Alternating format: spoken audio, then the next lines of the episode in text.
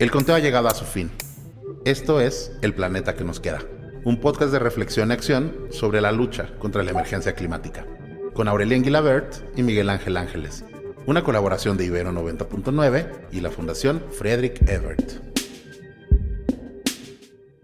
El huerto Roma Verde nace en el año 2012, producto de una iniciativa que venía yo impulsando que se llama La Cuadra Provoca Ciudad, que es la asociación civil en donde veníamos haciendo trabajos de conciencia socioambiental en un área urbana específica que es la Roma Condesa y veníamos trabajando haciendo activismo, eh, impulsando proyectos socioambientales y ante el hecho de que el terreno donde se ubica el huerto Roma Verdes era un terreno abandonado 27 años después del sismo del 85, y ante la presión inmobiliaria que empezaba a suceder en la zona, pues yo platicando con algunos amigos vecinos les dije, a ver, eso se va a perder si no empezamos a hacer algo. Y así es como surge la eh, posibilidad de intervenir el espacio. Obviamente es un espacio en donde sabíamos que pertenecía al ISTE, pero pues que el ISTE no había atendido y que alguna vez que fui a investigar, pues el propio ISTE ya ni sabía si era suyo o no era suyo. Y ante este vacío, pues decidimos entrar y empezar a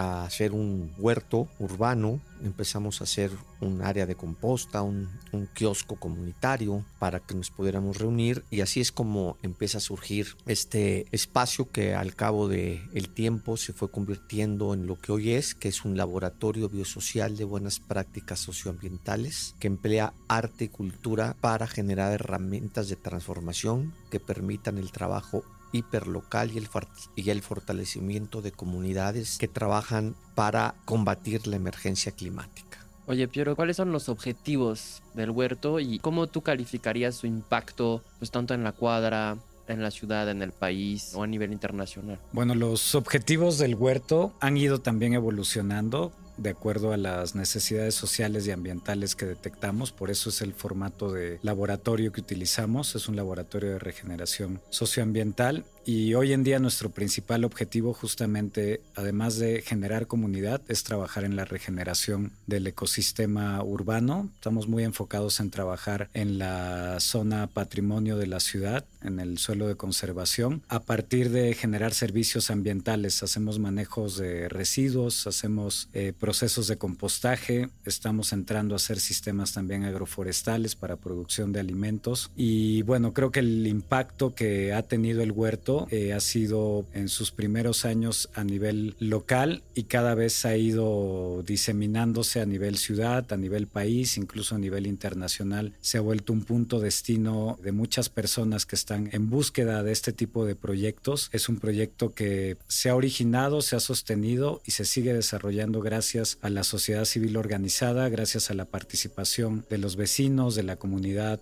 local y que hoy en día está trabajando cada vez en proyectos más grandes. Hoy en día trabajamos proyectos a nivel ciudad con apoyo o sin apoyo del gobierno, pero siempre con el apoyo de la ciudadanía, porque también identificamos que si no apostamos a proyectos que impacten a nivel ciudad, también pierde sentido todo el hacer que estamos haciendo, porque hoy en día la emergencia climática es tan grave que los proyectos surjan de la iniciativa privada, pública o social tienen que apostar a un proceso de regeneración integral, ¿no? Y es cuando hablamos de la participación ciudadana junto en un proceso de regeneración ambiental que garantice una calidad de vida mínima en términos ambientales para las generaciones futuras.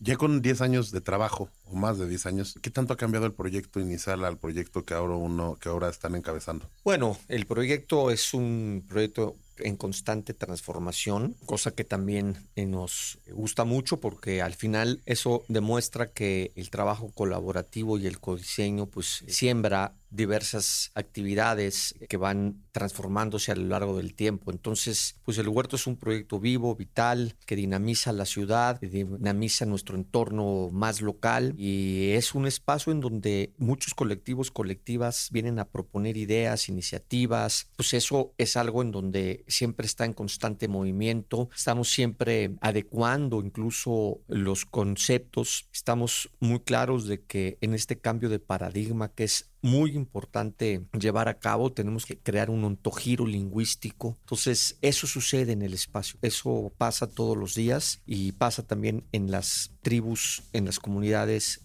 que llegan. Es algo muy vivo y muy transformador. Concretamente, ¿qué proyectos les gustaría que comuniquemos sobre el huerto? Los proyectos prioritarios de este año para el huerto Roma Verde, uno es la consolidación de la sostenibilidad económica del mismo, que lo estamos haciendo a través de un programa de donativos recurrentes, junto con un consejo de gobernanza civilizacionaria, así le llamamos por un término que utilizó el maestro Víctor Toledo en uno de sus últimos libros que se llama Los civilizacionarios, y estamos invitando invitando a ese consejo a personas que tienen una trayectoria pues de muchos años en los siete temas que abarcamos en el huerto, que van desde la organización social, integración ambiental, hasta la cultura regenerativa, salud, habitabilidad, tecnologías, economía social. Entonces, este consejo es el que va a regular estos donativos. Estamos en, en ese proceso porque también identificamos que la gente quiere más huertos romas verdes en sus localidades, pero que esto no va a ser posible si no consolidamos primero la sostenibilidad del huerto y para ello estamos, nunca habíamos pedido que la gente apoye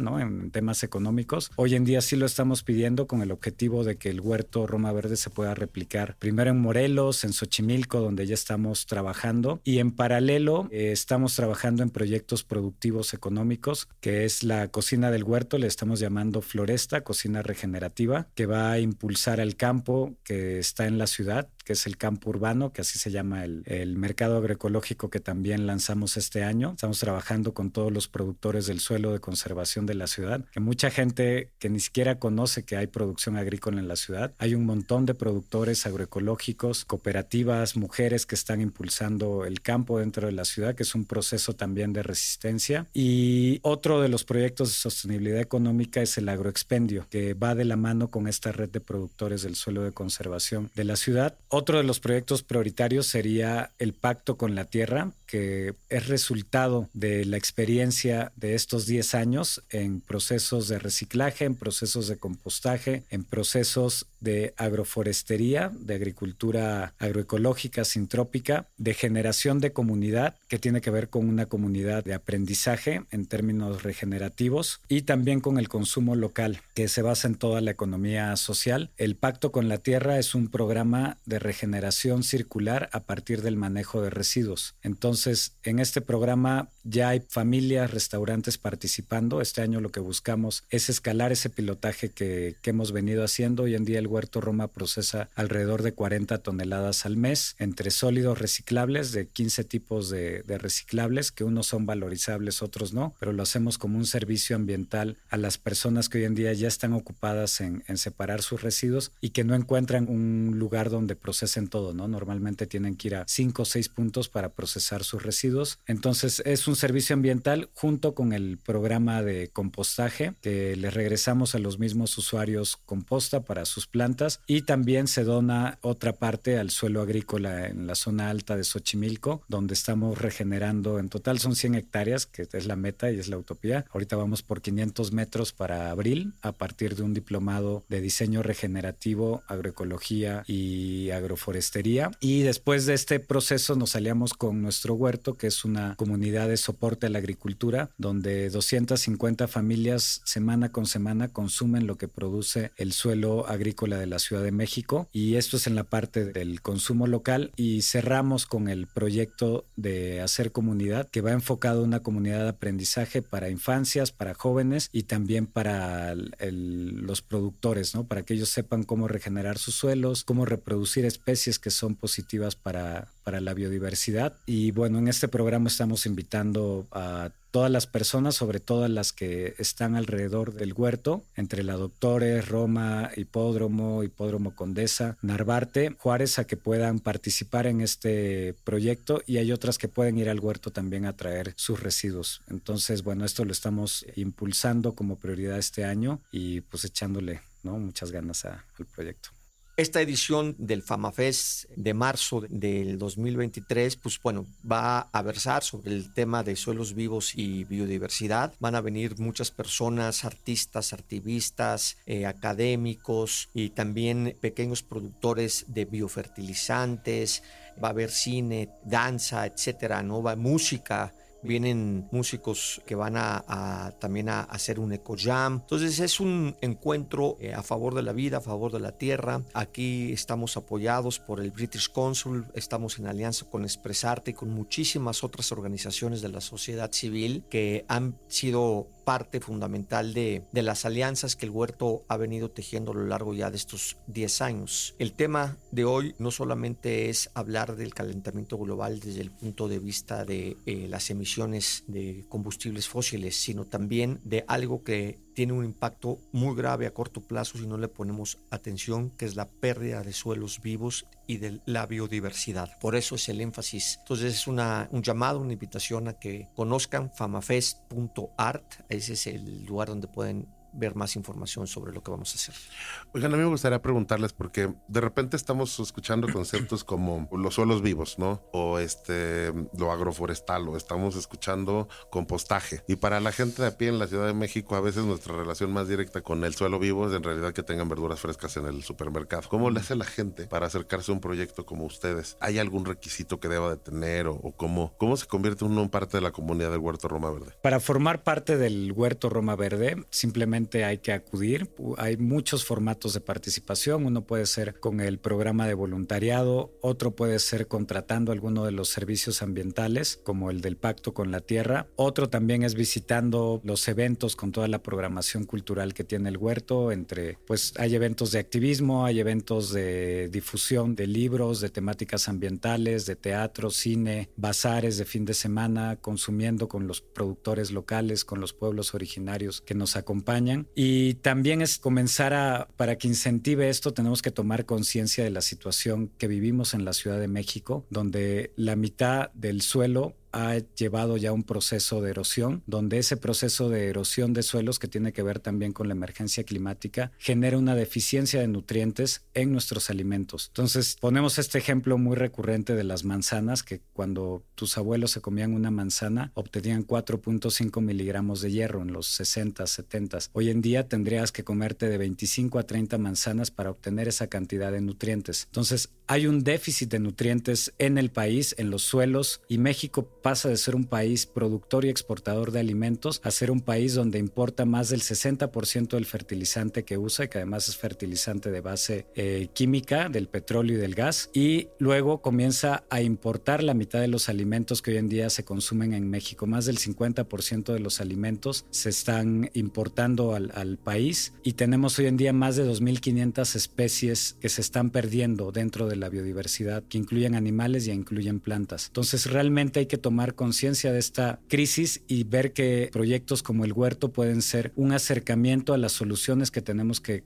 generar entre todos y todas. Oye, Pago, cuéntanos un poco justo eso. ¿Por qué estamos en una situación de emergencia climática? ¿Cuál es tu diagnóstico sintético sobre la crisis? Bueno, actualmente estamos viviendo una crisis climática producto de una visión antropocéntrica, de una visión en donde lo único que importa es el ser humano y hemos roto con la red ecosistémica. Tenemos una profunda desvalorización de todas las demás seres que cohabitan con nosotros el planeta. Esta adicción a los combustibles fósiles es una adicción a, tener más, a poseer más, a, acumular capital por acumular capital y obviamente eso ha roto el equilibrio ecosistémico, o sea, es lo que se conoce como el capitalismo del desastre y como lo que también dicen, ¿no? Nos cuesta más trabajo pensar en el fin de la vida que en el fin del capitalismo. Entonces, lo que tenemos que hacer es trabajar justamente para proyectos regenerativos y, y, proyectos que nos hagan entender una visión integral, sistémica y que nos ubiquen en la multiespecie que somos, en el concierto ecosistémico. ¿Cómo definirían la manera en la que las autoridades se involucran con una agenda como la que tiene el Huerto Roma Verde? ¿Cómo ha sido su experiencia? Mira, yo creo que la necesidad social y cultural hace que la innovación surja en ese mismo sector, en el sector cultural y social. Y para nosotros muchas veces los gobiernos están atrasados o rebasados, como sucede también en otros sectores como la academia, ¿no? En lo que actualizan sus planes de gobierno y en lo que actualizan sus planes de trabajo, ya la sociedad civil organizada ya dio el siguiente paso. Podemos poner muchos casos como el de la cannabis, que todavía en el Congreso se debate si lo van a regular y cómo lo van a regular. Y en México ya es como si fuera legal, ¿no? Todo el mundo pues lo consume en todos lados, se está vendiendo en todos lados, ya se volvió parte de esta normalización cultural positiva, ¿no? Desde mi punto de vista, donde comenzamos también a retomar pues, las medicinas naturales, las plantas. Creo que la agenda que tiene el Huerto Roma Verde ha sido una agenda innovadora gracias a la participación social y que no solo se limita a la Ciudad de México, sino que convivimos constantemente con actores de todo el mundo que vienen a compartirnos las prácticas que están sucediendo en Latinoamérica, en Europa, en Asia, en África. Y la verdad es que el Huerto es un grupo que adopta las buenas prácticas de ambientales y sociales de las que vemos en todo el mundo. Entonces creo que eso le cuesta mucho a los gobiernos actualizarse y estar a la par y también el problema que tienen es que cambian cada tres, cada seis años y dejan de trabajar con una visión de largo plazo, ¿no? Están con una rentabilidad política o económica que le sucede también a la iniciativa privada que no les deja tener una visión de largo plazo y eso limita también que los proyectos sean integrales, que sean holísticos, que realmente sean inclusivos. Entonces creo que el Huerto Roma Verde al tener esa visión, a pesar de que va a su propio paso con los recursos que puede ir gestionando, creo que ha logrado ese proceso de innovación. El Huerto Roma Verde es un semillero de activismo. ¿Qué movimientos se han creado ahí y cuáles han sido sus acciones? Sí, efectivamente, el Huerto Roma Verde es un semillero de activismo, activismo, de utopías, donde colectivos y colectivas han venido a, pues a trabajar en esta visión colaborativa, simpoyética y que hoy por hoy, pues bueno, ha dado como resultado que movimientos como Extinction Rebellion México eh, empezara ahí, que también fuera el primer punto de reunión de contaminantes anónimos, de que eh, muchas iniciativas de comercio justo, de economía social y solidaria hayan estado y sigan estando ahí eh, iniciando sus proyectos, muchas iniciativas de músicos alternativos, pues han estado ahí presentes en el huerto, pues ahora sí que sumándonos a nosotros también sus experiencias y sus conocimientos. Y el huerto es eso, es un punto que facilita la interacción en aquellas personas, grupos, colectivos, colectivas que sueñan y saben que sí hay